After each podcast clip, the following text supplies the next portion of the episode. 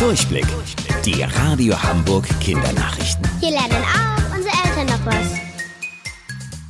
Hi zusammen, ich bin Toni.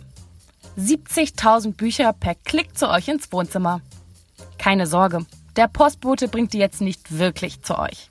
Die sind nämlich alle im Internet auf einer Seite zu finden. Möglich machen euch das die Bücherhallen Hamburg.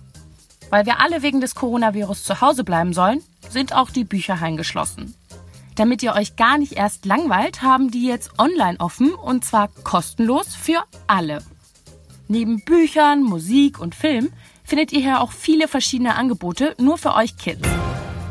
Vielleicht steht ihr gerade in der Küche und helft euren Eltern beim Schnibbeln fürs Mittagessen. Die Zwiebeln liegen auch schon bereit und wir alle kennen es. Beim Schneiden fangen wir an zu weinen. Aber warum ist das so? Eine Zwiebel besteht wie wir Menschen aus vielen Zellen. Stellt euch die einfach wie kleine Legosteine vor. Sobald wir die mit einem Messer durchschneiden, gehen die Bausteine kaputt. Dabei fliegen winzige, scharfe Tröpfchen durch die Luft und schwirren herum. Obwohl wir die nicht sehen können, sind sie trotzdem da. Wenn die Tropfen jetzt in eure Augen kommen, merkt ihr ein leichtes Brennen. Das wird immer stärker. Eure Augen wollen sich schützen und sich so schnell wie möglich reinigen. Deshalb fangt ihr an zu weinen und dicke Tränen kullern über euer Gesicht.